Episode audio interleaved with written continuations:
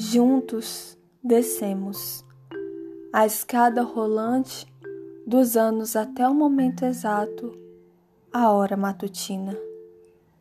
Encontros no jardim, no cinema abafado ou apertados no elevador. Não prevíamos na rua o ardil de uma esquina.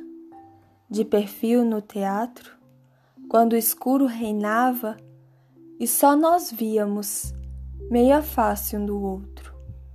Na confeitaria, depois, a sós com sonhos. Viagem além do mar, sem a tua companhia. Eu olhava mosaicos e eras tu quem surgia. Ai, não sei como ou porquê, mas é sempre de noite, a outra face do dia.